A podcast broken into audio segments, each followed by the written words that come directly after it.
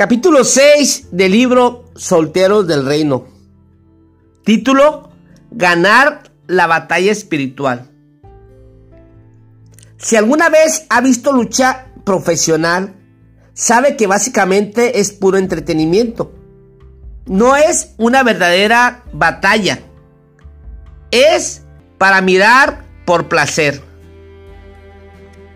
Los ganadores han sido preseleccionados y predeterminados. Pero, aunque ya han sido seleccionados para la victoria, igual tienen que luchar para obtener los galardones. Es interesante observar que en ciertos momentos el futuro ganador da la impresión de estar totalmente derrotado, destruido e incluso como despojado del cuerpo. Cuando de repente aparecen fuerzas de la nada para revertir el resultado. Como la victoria ya ha sido previamente arreglada, puede darse en medio de una crisis y un enorme conflicto. Como una soltera o un soltero del reino, Dios lo ha declarado a usted más que vencedor. La victoria ya ha sido ganada para usted no está luchando por la victoria. Está luchando desde la victoria. No obstante, todavía hay batallas que pelear y cosas que superar. La velocidad con la que llega la victoria depende en gran medida de cómo enfrente esas batallas. Uno de los cristianos más triunfantes que jamás haya vivido, que también fue un soltero del reino, es el apóstol Pablo. Como base de este libro, ya hemos analizado mucho de lo que él tenía que decir. Pablo podía hablar con elocuencia prácticamente de cualquier tema. Enfrentaba las pruebas y dificultades con el vigor y la vitalidad de un hombre del reino. Aún así, tenía luchas. Tenía sus momentos de crisis. Y la forma que eligió de enfrentar esos momentos nos da una perspectiva de cómo enfocar esos momentos en nuestra propia vida. Las luchas que enfrentamos se presentan en diferentes formas y tamaños. Puede ser una adición a la pornografía o al juego. Puede ser la codependencia Puede ser una aventura sentimental con una persona casada. Puede ser la propensión a la promiscuidad, el alcohol, gastar en exceso o muchas otras cosas. Las dificultades y las crisis nos llevan a adicciones y desafíos que con frecuencia son difíciles de superar. Al estudiar como Pablo, enfrenta sus luchas, usted puede insertar su lucha principal en la ecuación, cualquiera que sea, porque lo que Pablo tiene que decir se aplica a usted.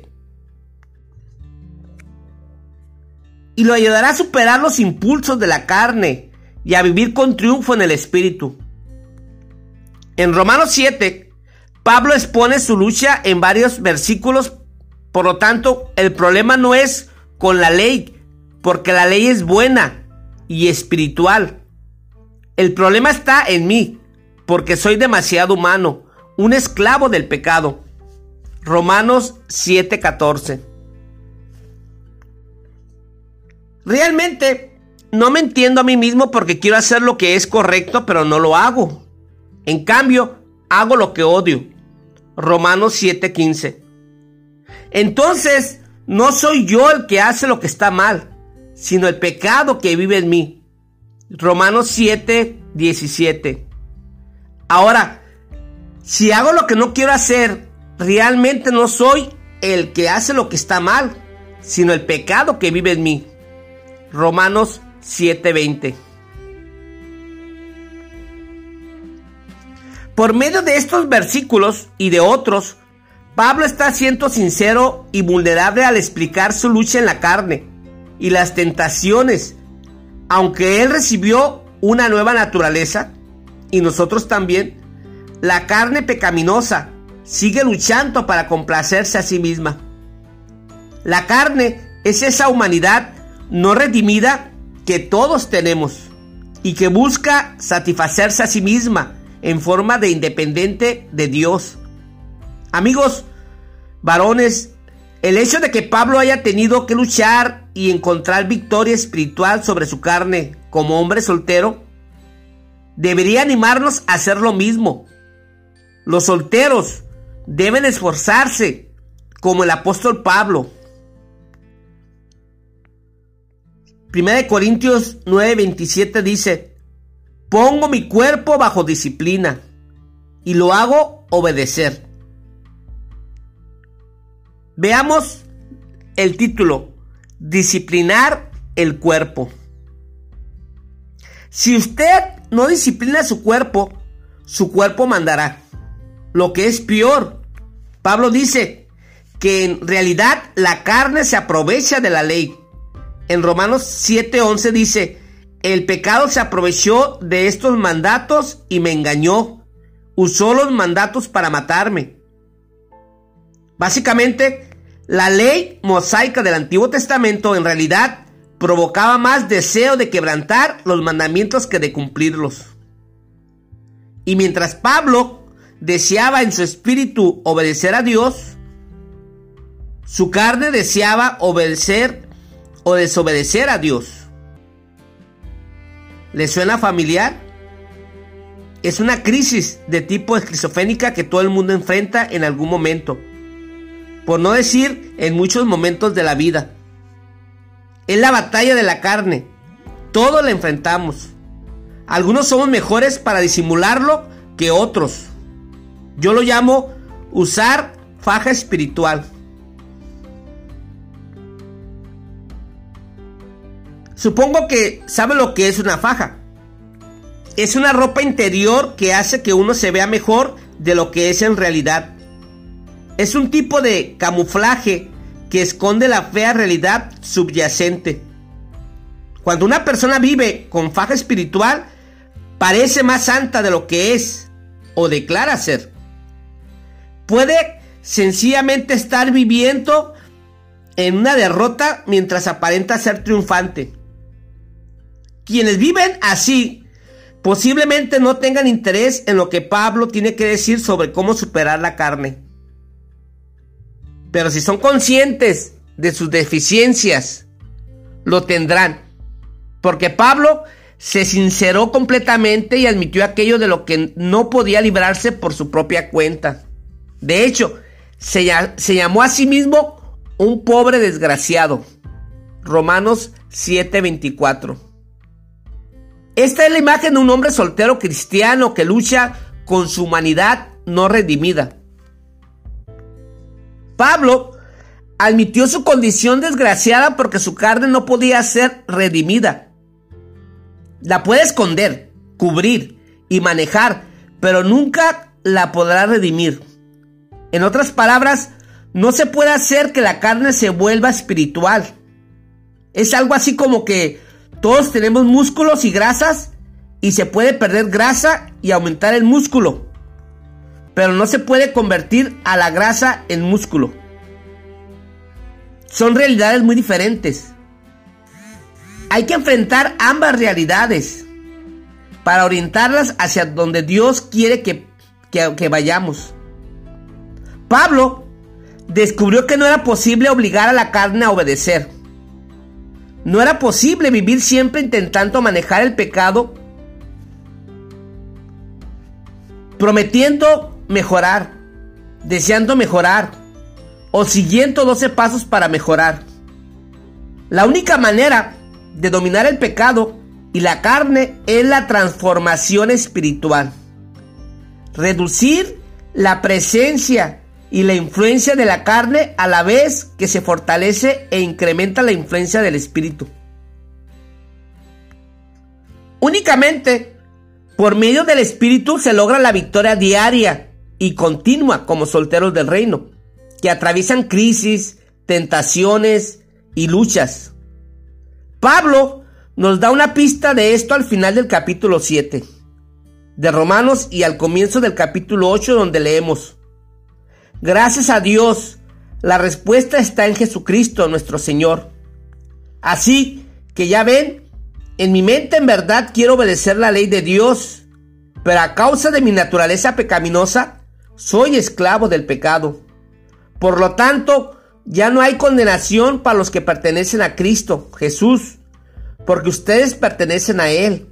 El poder del Espíritu que da vida los ha librado del poder del pecado, que lleva a la muerte. La ley de Moisés no podría salvarnos, porque nuestra naturaleza pecaminosa es débil. Así que Dios hizo lo que la ley no podía hacer. Él envió a su propio Hijo en un cuerpo como el de nosotros, los pecadores tenemos. Y en ese cuerpo, mediante la entrega de su Hijo como sacrificio por nuestros pecados, Dios declaró al fin del dominio que el pecado tenía sobre nosotros. Lo hizo para que se cumpliese totalmente la exigencia justa de la ley a favor de nosotros.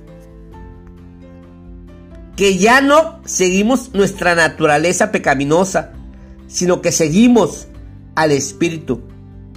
Romanos 7, versículo 25 a capítulo 8, versículo 4. La ley es la ley. No se puede vencer la ley del pecado y de la muerte simplemente porque no uno decide hacerlo. Como la ley de la gravedad, a la que no se puede equivar ni contrarrestar por simple decisión. No se puede vencer la ley del pecado que gobierna la carne. Nos engañará nos tentará, nos atraerá con astucia y nos vencerá cada vez.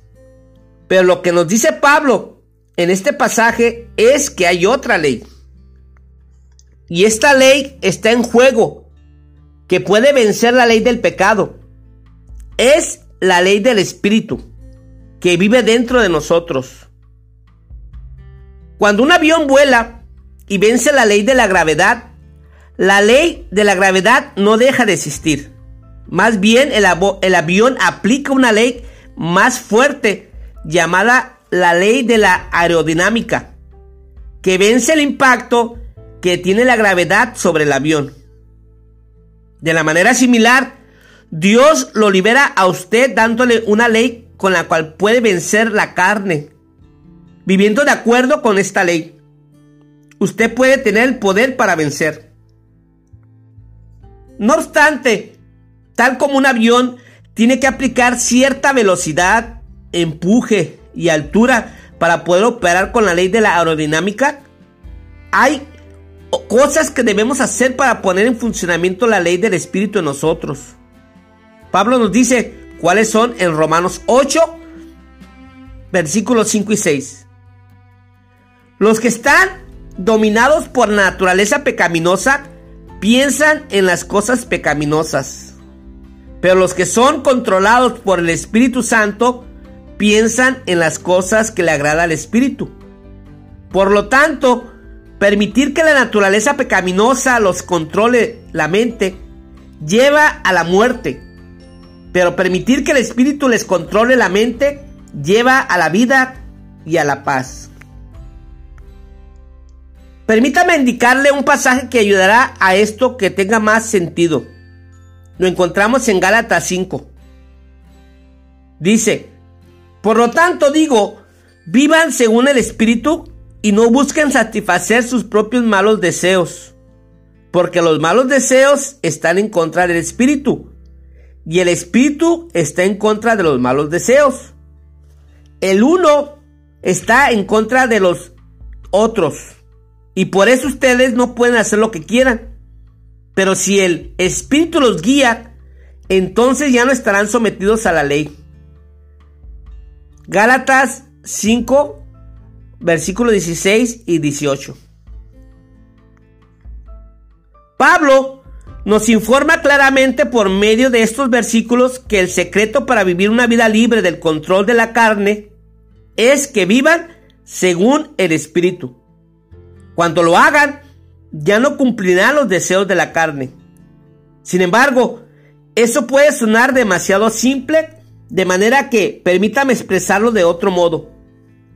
Pablo No dice que dejemos de cumplir los deseos de la carne para poder vivir según el Espíritu. Eso está al revés.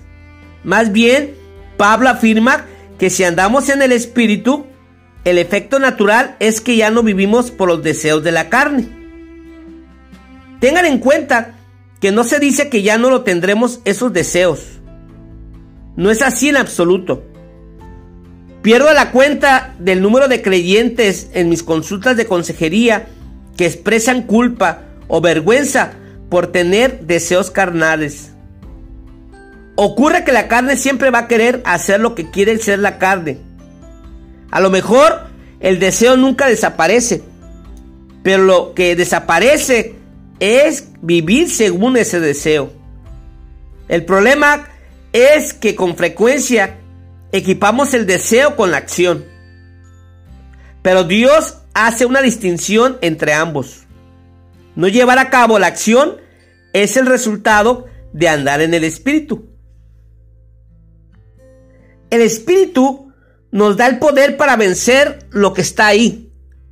Por lo tanto, incluso si la carne lo está instando una y otra vez a que ahora actúe según el Espíritu, tiene la capacidad para superarla.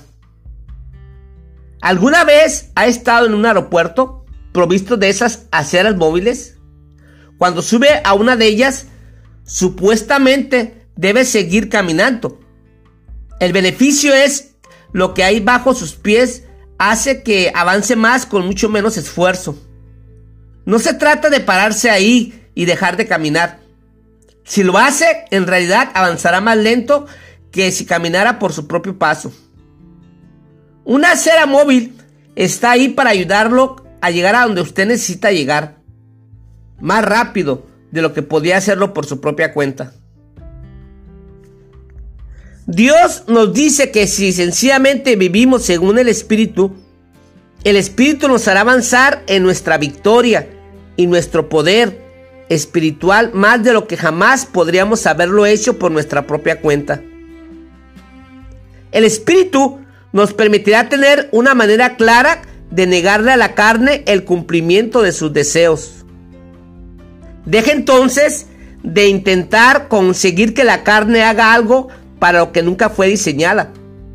Porque la carne solo puede pecar. No hay tal cosa como una victoria en el manejo de la carne. Promete mejorar, no bastará.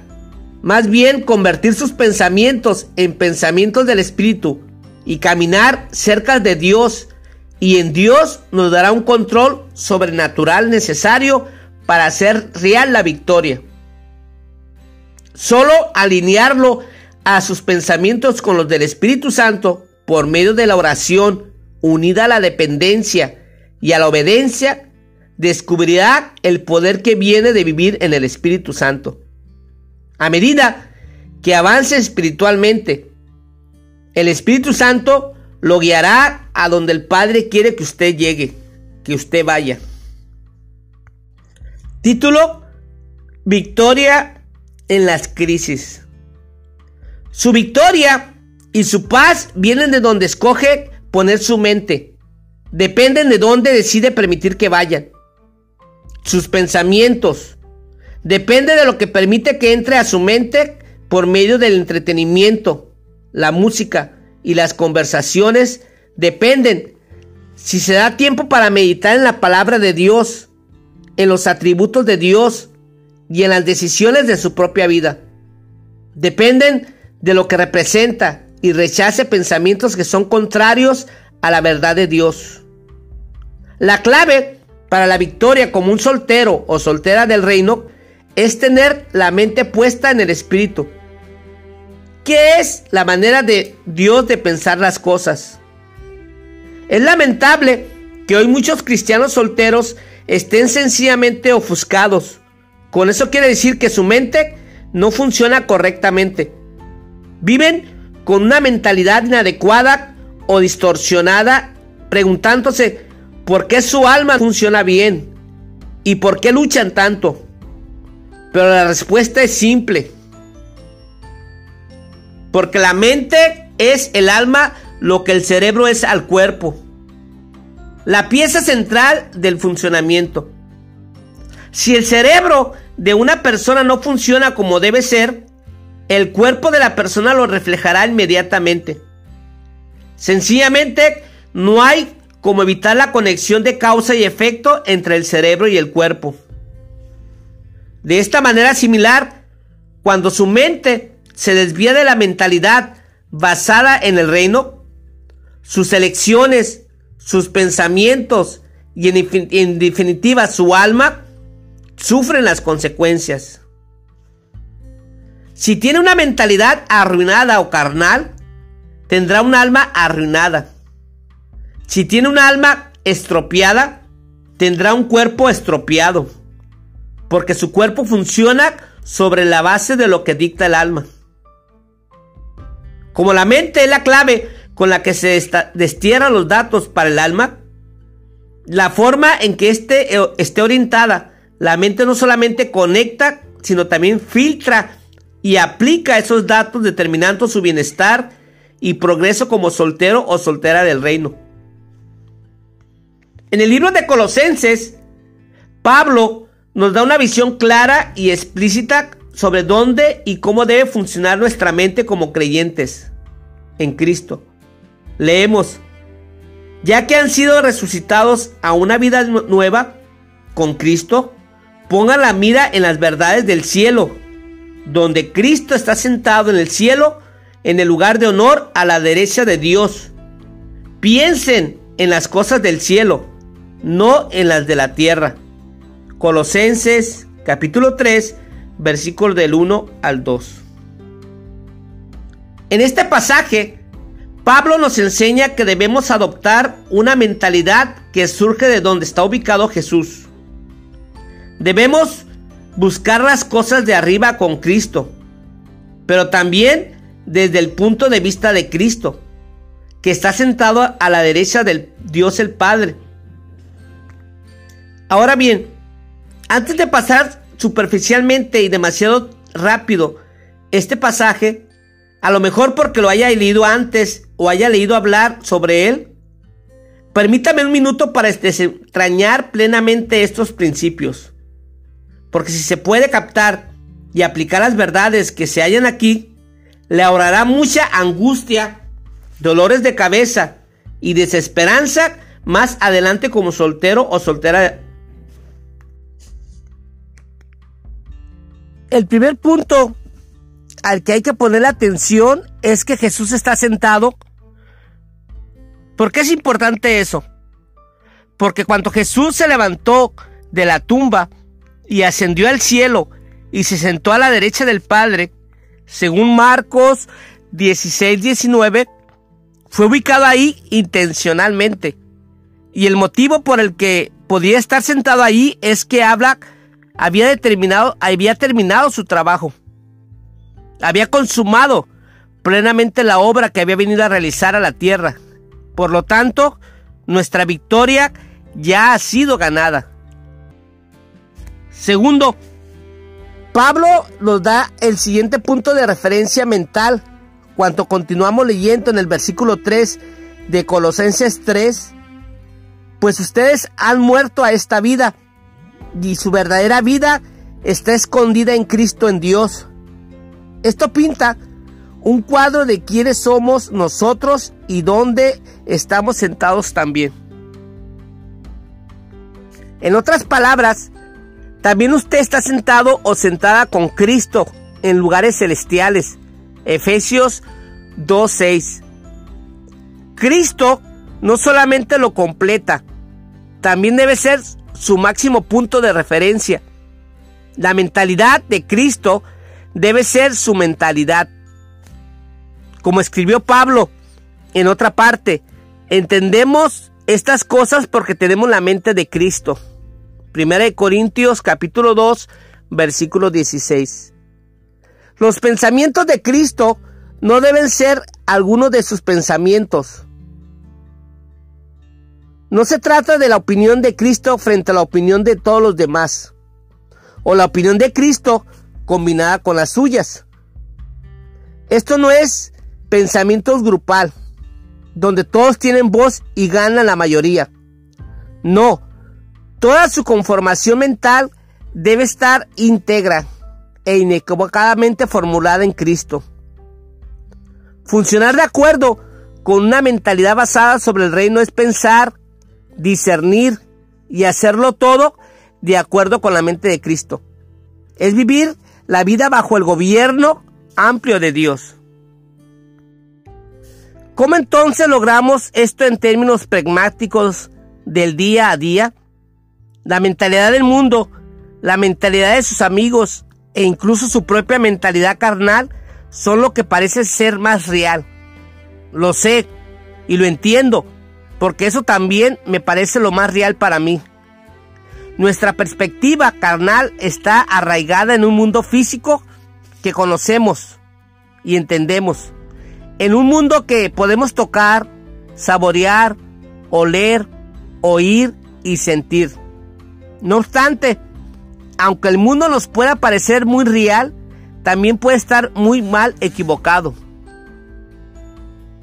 Vivir la vida con una mentalidad espiritual requiere salir de su elemento e ir más allá de su comprensión física. Pero si eligen hacerlo, representará la diferencia entre vivir una vida triunfante como soltero o soltera y una vida derrotada. Vivir de esta manera implica tres componentes diferentes. Fe en los hechos, su conducta a la luz de los hechos y sus sentimientos arraigado en la fe. Título. ¿Qué tiene que ver con esto? ¿Qué tiene que ver con esto ser un soltero o una soltera del reino? Cuando mis hijos estaban pequeños, había un programa popular de televisión llamado Los Hechos de la Vida. Giraban en torno a unos estudiantes de preparatoria que iban captando lo que era aprender y entender la vida. Ahora bien, era un programa basado en una conmovisión secular. De modo que no puedo decir que todo lo que aprendían era correcto. Sin embargo, si tenemos una fuente de información que está en los correctos siempre y en todo momento, se llama los hechos de Dios, que es la Biblia. Los hechos de Dios que aprendemos a través de su palabra revelada nos lleva a una comprensión de la verdad. La verdad es la mentalidad de Dios. Sobre algún asunto, lo que dice sobre este y lo que nosotros deberíamos creer sobre el mismo. Es esencial es tener el punto de vista de Dios, pero ¿cómo podemos discernir el punto de vista de Dios? Lo hacemos estudiando su voluntad revelada su carácter y atributos en las escrituras, su palabra. En el Salmo 119, 160, leemos, la esencia misma de tus palabras es verdad. Tus justas ordenanzas permanecen para siempre. Y aunque lo mejor de Dios no le diga específicamente que acepte este trabajo o aquello otro, que se mude a Dallas o a Hawái, o con quién se casar, se le da principios en su palabra que el Espíritu Santo usará para guiarlo en la aplicación de su verdad y a su situación personal. Permítame ilustrar esto de una manera práctica con un problema con, con que algunos solteros o solteras pueden estar luchando o quizá hayan luchado en el pasado. Lenguaje soez. Esto no tiene mucho que ver en sí con ser soltera o soltero pero servirá para llegar al punto sin correr el riesgo de perdernos en una infinidad de emociones que a menudo se asocian con la soltería. En relación con el tema del lenguaje soez, comenzamos por descubrir el punto de vista de Dios sobre esto. Leemos en Efesios 4, versículo 29 al 30. No empleen un lenguaje grosero ni ofensivo que todo lo que digan será bueno o útil, a fin de que sus palabras resulten de estímulo para quienes las oigan. No entristezcan al Espíritu Santo de Dios con la forma en que viven. Recuerden que los, Él los identificó como suyos y así se les ha garantizado que serán salvos el día de la redención. Y al continuar con la carta de Pablo a la iglesia de Colosas, dice que cuanto Cristo, quien es la vida de ustedes, se ha revelado a todo el mundo, ustedes participarán de toda su gloria. Así que hagan morir las cosas pecaminosas y terrenales que acechan dentro de ustedes. No tengan nada que ver con la inmoralidad sexual, la impureza, las bajas pasiones y los malos deseos. No sean ávaros, pues la persona ávara es idólatra, porque adora las cosas de este mundo. A causa de esos pecados, viene la furia de Dios. Ustedes solían hacer esas cosas antes, cuando su vida aún formaba parte de este mundo. Pero ahora es el momento de eliminar el enojo, la furia, el comportamiento malicioso, las calumnias y el lenguaje sucio. Colosenses capítulo 3, versículo 4 hasta el versículo 8. En el versículo 8, Pablo enumera diferentes tipos de pecados. Dos de estos pecados son la calumnia y el lenguaje sucio.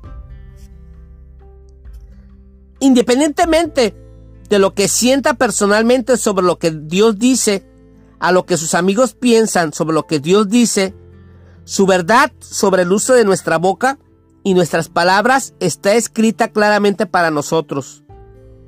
De manera que si usted lucha con usar un lenguaje soez, lo primero que debería hacer sería alinear su mentalidad con el hecho de que Dios dice que no debemos hablar a groserías. El lenguaje es soez, no debería ser una parte normal de su manera de hablar. Luego, lo segundo, cuando, cuando se ve atentado a usar ese lenguaje soez, tendrá que desarrollar el hábito de pedirle a Jesús que responda en su lugar. Eso es vivir según el Espíritu.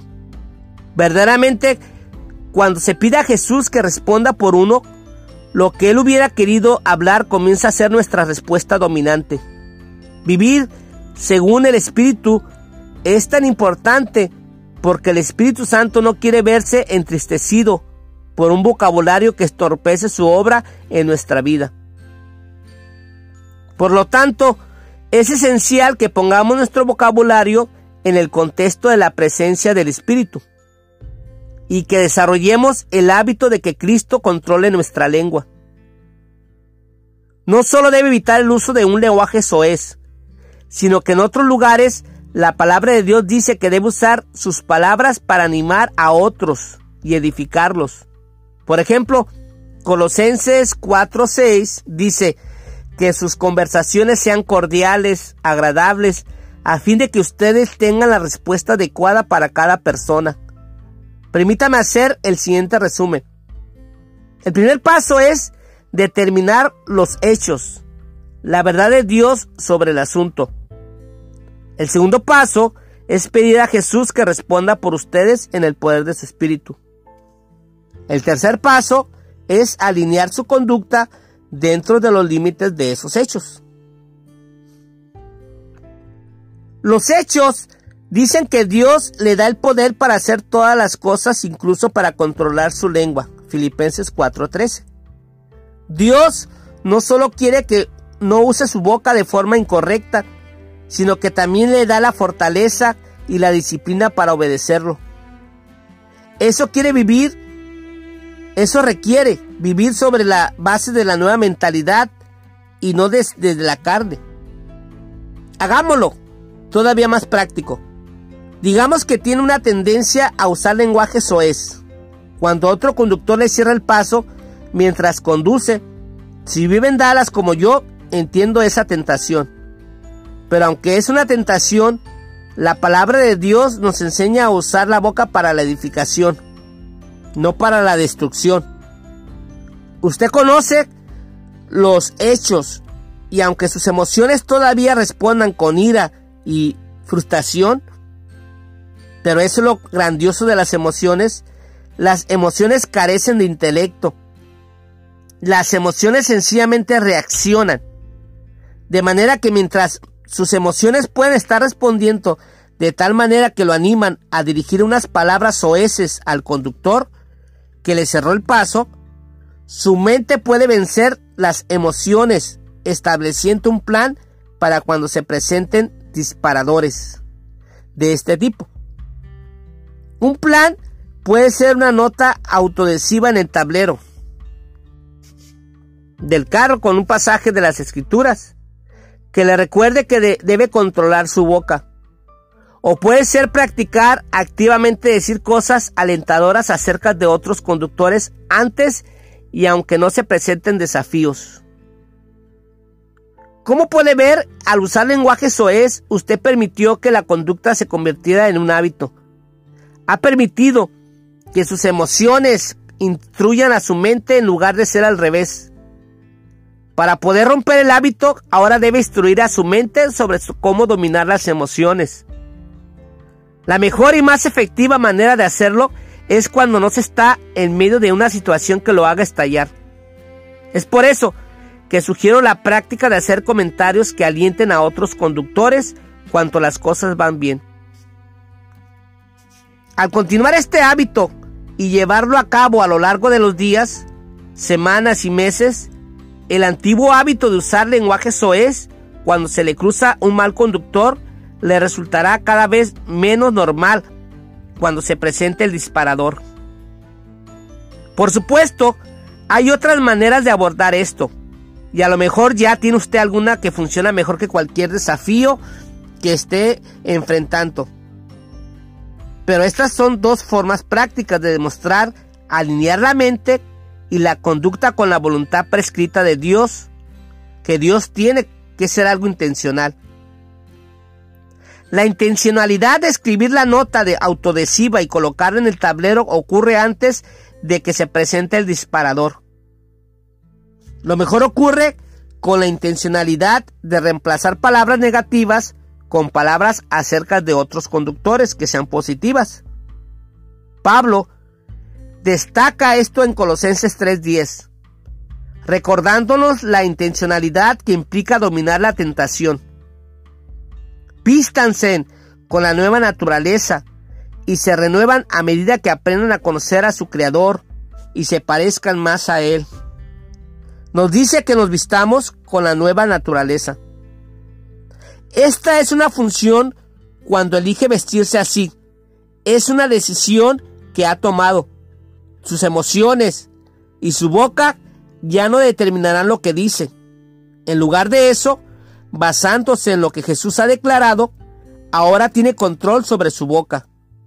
Pero tiene que decidir usar el control y tiene que practicar el uso de ese control para que se convierta en un nuevo hábito. Título, Vestirse con la nueva naturaleza.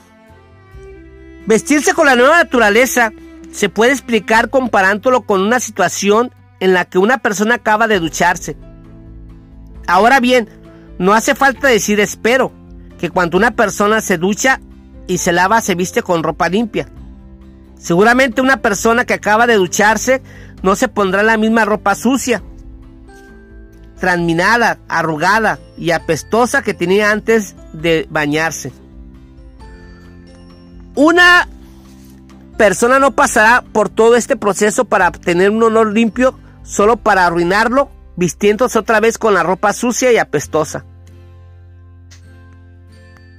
De modo que cuando Pablo hace referencia a vestirse con una nueva naturaleza, nos está recordando que hemos sido criados nuevos en Cristo.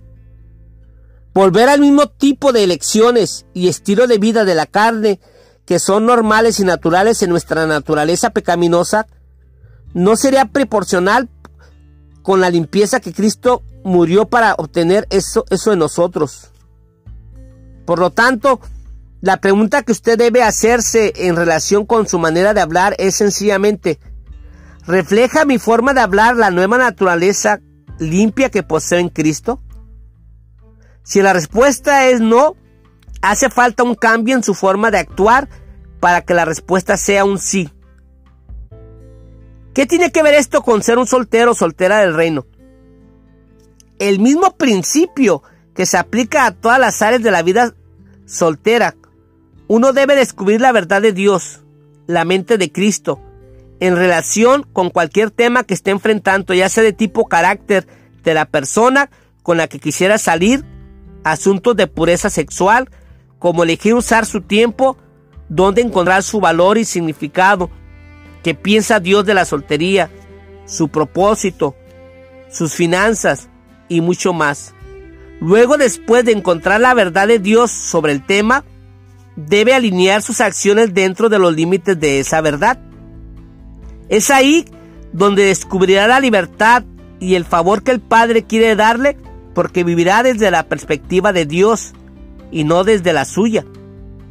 Vivir con la mentalidad de ser una nueva creación en Cristo influirá sobre sus sentimientos. Colosenses 3, versículo 12 al versículo 15 nos expone el proceso de cómo esto ocurre. Dado que Dios los eligió para que sean su pueblo santo y amado por Él, ustedes tienen que vestirse de, forma tierna, de compasión, de bondad, de humildad, gentileza y paciencia. Sean compresivos con las faltas de los demás. Perdonen todo lo que los ofendan. Recuerden que el Señor los perdonó a ustedes. Así que ustedes deben perdonar a otros. Sobre todo, vístanse de amor, lo cual nos une a todos en perfecta armonía. Y que la paz que viene de Cristo gobierne en sus corazones. Pues como miembros de un mismo cuerpo, ustedes son llamados a vivir en paz y sean siempre agradecidos.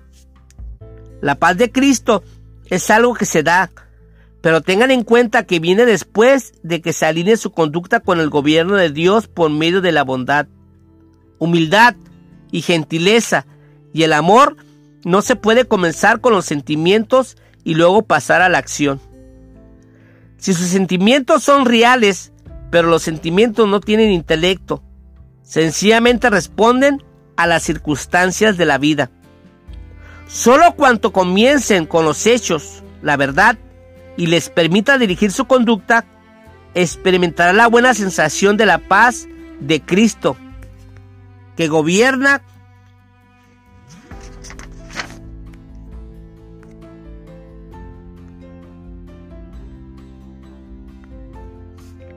en sus corazones.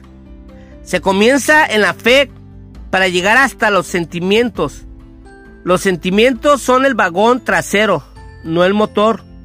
Ahora bien, no estoy diciendo que debería negar sus sentimientos si se siente enojado o está enojado.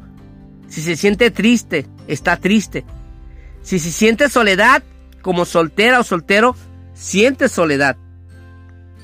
Pero lo que sí estoy diciendo es que la palabra de Dios nos enseña que si pone su fe en esa palabra y actúa de acuerdo con la ley de Dios, Él cambiará sus sentimientos y pondrá paz y tranquilidad donde antes había agitación y preocupación. ¿Por qué? Porque está viviendo desde el otro punto de vista. Supongamos que piensa que olvidó pagar su una cuenta y le preocupa que la compañía eléctrica le corte el suministro. Pero luego mientras va y viene por ahí con sentimientos de angustia, todo se encuentra con el recibo de una factura cancelada que demuestra que sí, había pagado. Una vez que comprende que la factura está pagada, sus sentimientos se ajustan. Los sentimientos previos eran reales, sí, pero estaban equivocados porque no se basaban en los hechos no comenzará a sentirse diferente por concentrarse en cambiar los sentimientos. Si experimenta soledad como soltera o soltero, enfóquese en no sentirse así, no cambiará en ese sentimiento. En realidad, lo empeorará. Porque estará pensando eso todo el tiempo. Pero si se enfoca en el hecho de que Dios promete que jamás dejará, lo dejará a usted ni lo abandonará a sus hijos, según Deuteronomio 31.6, y que satisfará todas sus necesidades según Filipenses 4:19, comenzará a actuar desde una mentalidad de complenitud y seguridad en lugar de una de escasez y carencia emocional. Dejará de, correr de una distracción a la otra. Buscará formas de salvar su alma. En lugar de eso vivirá en la confianza de que Dios tiene un plan para su vida y que es un buen plan. Dejará de tener que hacer compras compulsivas, organizar citas, beber o entregar su cuerpo más allá de lo que debería hacer en el intento de satisfacer una necesidad que Dios mismo ya ha prometido satisfacer. Si tan solo alineara su mentalidad y sus acciones en Cristo bajo el gobierno de Dios y confíe en que su mano providencial proveerá exactamente lo que necesita y a quien necesita cuando sea el momento oportuno. La habilidad de Pablo para vivir triunfante como soltero del reino dependía completamente de dónde escogía enfocar sus pensamientos. De igual manera, la clave para su victoria como soltero o soltera es cuidar su mente, protegiéndola, preservándola y enfocándola intencionalmente en la verdad de la palabra de Dios. En lugar de en las mentiras de Satanás y en el parroteo del mundo. Al hacerlo, experimentará la paz que supera todo entendimiento y conocerá en verdad el poder del Espíritu Santo en su vida. Fin del capítulo 6.